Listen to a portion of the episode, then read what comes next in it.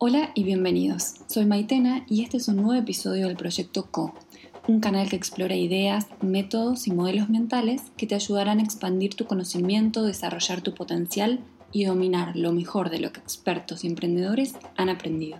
Nuestro invitado hoy es Álvaro Bronstein, director ejecutivo de Maima, un programa que desde hace 13 años busca transformar la economía hacia una más integradora socialmente y regenerativa ambientalmente.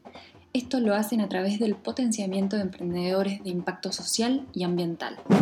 Hola Álvaro, ¿cómo estás? Bien, gracias Maite. Agradezco la invitación de hoy. Bueno, muchas gracias a vos por tu tiempo. Álvaro, contanos qué hay detrás de esta idea de humanidad emprendedora que trae Maima. Em, Maima em, es una institución que hace 13 años se propuso cambiar el cómo funciona la economía a una economía más, más integradora en lo social, más amigable con el medio ambiente y que hoy también estamos definiendo como regenerativa para el mundo, tanto en lo social como en lo ambiental. Y el concepto de humanidad emprendedora fue un concepto que surgió después de que se creara MAIMA hace 13 años, sino que es un concepto que ha surgido como hace dos o tres años, que fue cuando estábamos buscando algo que resumiera de manera muy sintética el cómo vivimos y el cómo vibramos esto y qué es lo que buscamos en los emprendedores de Maima. Y este concepto nació de Tati, que es nuestra directora de comunicación, y básicamente eh, humanidad emprendedora vemos que puede resumir muchos de estos conceptos que mencionaba anteriormente. O sea, creemos que intrínsecamente el humano es integrador, eh, se preocupa, es decir, por los otros, por su comunidad, intrínsecamente se preocupa por su medio ambiente, por la naturaleza, por lo que lo rodea, y que por ende lo que buscábamos era humanizar la economía que hoy sentimos que está muy deshumanizada, muy... Eh, eh, exponencialmente crecía y se perdieron muchos de los lazos humanos y ambientales y que los humanos también, que como queríamos humanizar esa economía, lo que buscábamos generar era emprendedores humanos y por eso el concepto de humanidad emprendedora. Qué lindo, qué lindo. ¿Y cómo ves el ecosistema de emprendedores sociales de Latinoamérica y de Argentina en particular?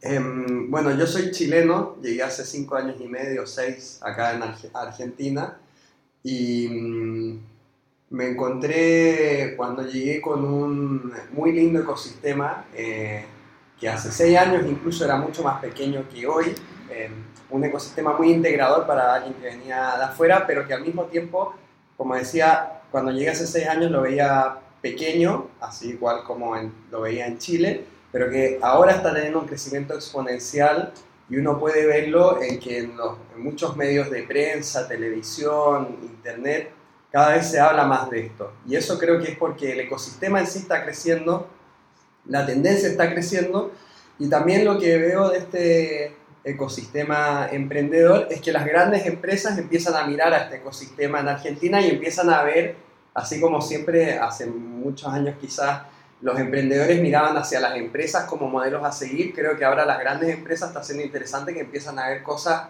a seguir de estos emprendedores de impacto social y ambiental. Así que es un ecosistema lindo que está creciendo acá en Argentina y nosotros también tenemos la suerte de trabajar en México, Colombia, Uruguay, Chile y Brasil. Y vemos que es algo similar lo que está ocurriendo en los diferentes países. Yo cuando me fui de Chile sentía que conocía el ecosistema, Ahora cuando voy de visita a Chile me doy cuenta que hay un montón de nuevos actores. Y eso por una parte es esperanzador, ver que cada vez hay más actores y que de alguna manera eh, cada vez somos más y por ende nos conocemos quizás un poco menos. Y eso creo que es algo bueno, no poder conocer a todos porque somos tantos que estamos en este, en este ecosistema. Bien, buenísimo. ¿Y cuál es la cultura de Maima? Em, la cultura que nosotros tenemos en Maima es, em, por una parte, una cultura de mucha pasión por lo que hacemos y por ende también buscamos eh, eh, incentivar esa pasión hacia los emprendedores por lo que hacen y compartir esas pasiones. Todos somos apasionados de, de, generar cambios y un poco locos en ese sentido también de tratar de cambiar eh, el cómo funcionan las cosas. Em, también somos una cultura de mucha colaboración, creemos en la colaboración, entonces en Maima trabajamos con muchos aliados y incentivamos también que los emprendedores siempre busquen aliados, porque creemos que em, tanto Maima como un emprendimiento en sí, digamos, eh, eh, o un emprendedor que está en etapas iniciales, creemos que una de las em, mejores chances que tiene de ser eh, exitoso y de poder desarrollar su proyecto es juntándose con otros, porque solo la verdad es que se le va a hacer un camino largo y difícil. Y el estar acompañado, estar con otros, generar alianzas, te permite de alguna manera ir apoyándose también en esas alianzas unos a otros. Entonces, bueno, está por una parte la pasión, la colaboración, por otra parte la transparencia. Em, somos muy transparentes, o sea, nosotros, todo el equipo de Maima, hemos tenido experiencia y trabajamos en diferentes rubros. Y cuando nos encontramos con emprendedores de esos rubros les transmitimos todos los aprendizajes que hemos tenido en esos rubros. Y con un ánimo de que ojalá puedan, podamos coexistir en esos diferentes rubros y también buscamos que los emprendedores que tienen más experiencia en esos rubros, incluso los emprendedores Maima que han pasado en otros años, que después se los transmitan a los nuevos emprendedores que están llegando a esos rubros. Porque lo que creemos mucho en esto, eh, de ser transparentes, de compartir la información, de compartir los aprendizajes, es que nos va a ayudar a eh, poder agrandar la torta más que repartirnos una torta pequeña entre pocos actores. Em, así que creemos fuertemente en esos, en esos tres elementos.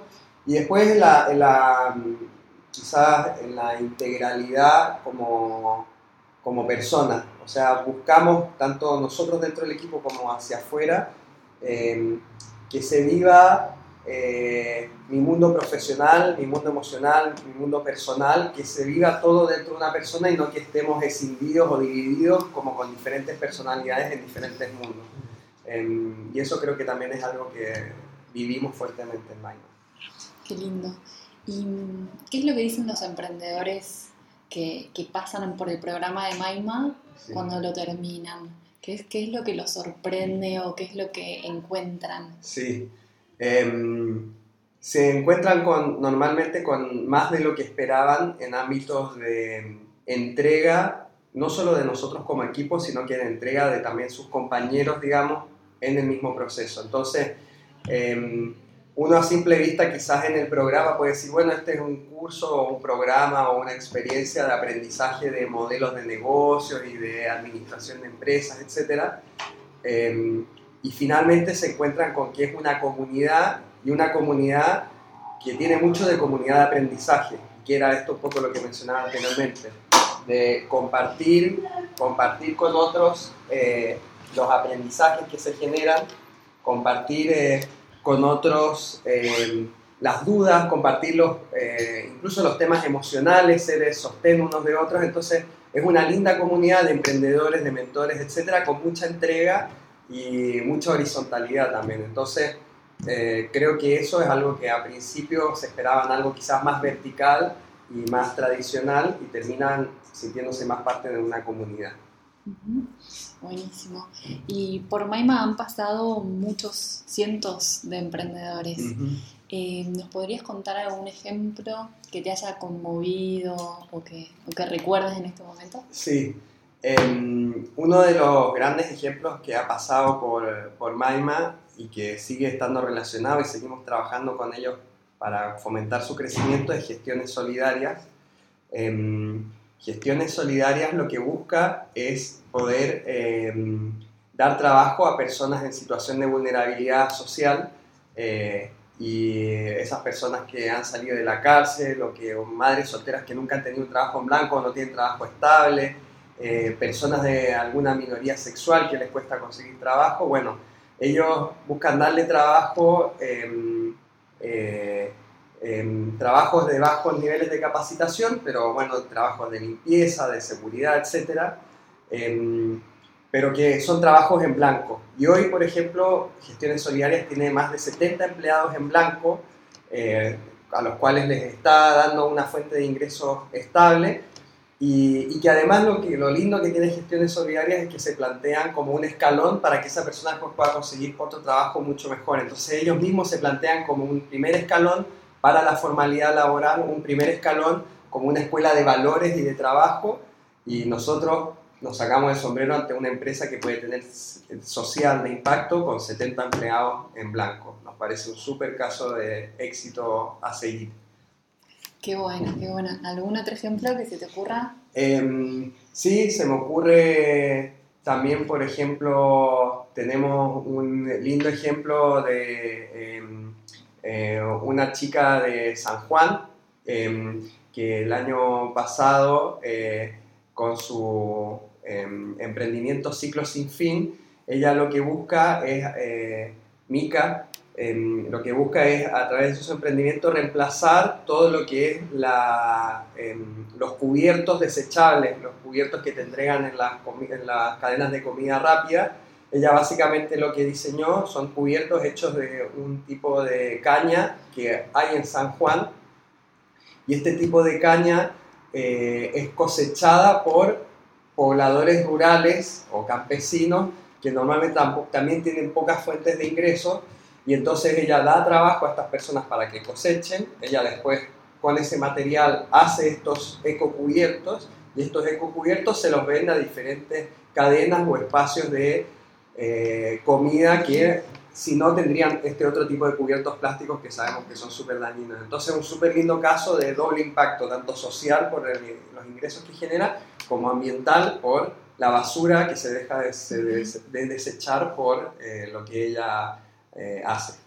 Hermoso, hermoso. ¿Y qué tienen en común estos emprendedores que pasan por el programa? ¿Qué crees que, ¿Cuál crees que es el denominador común?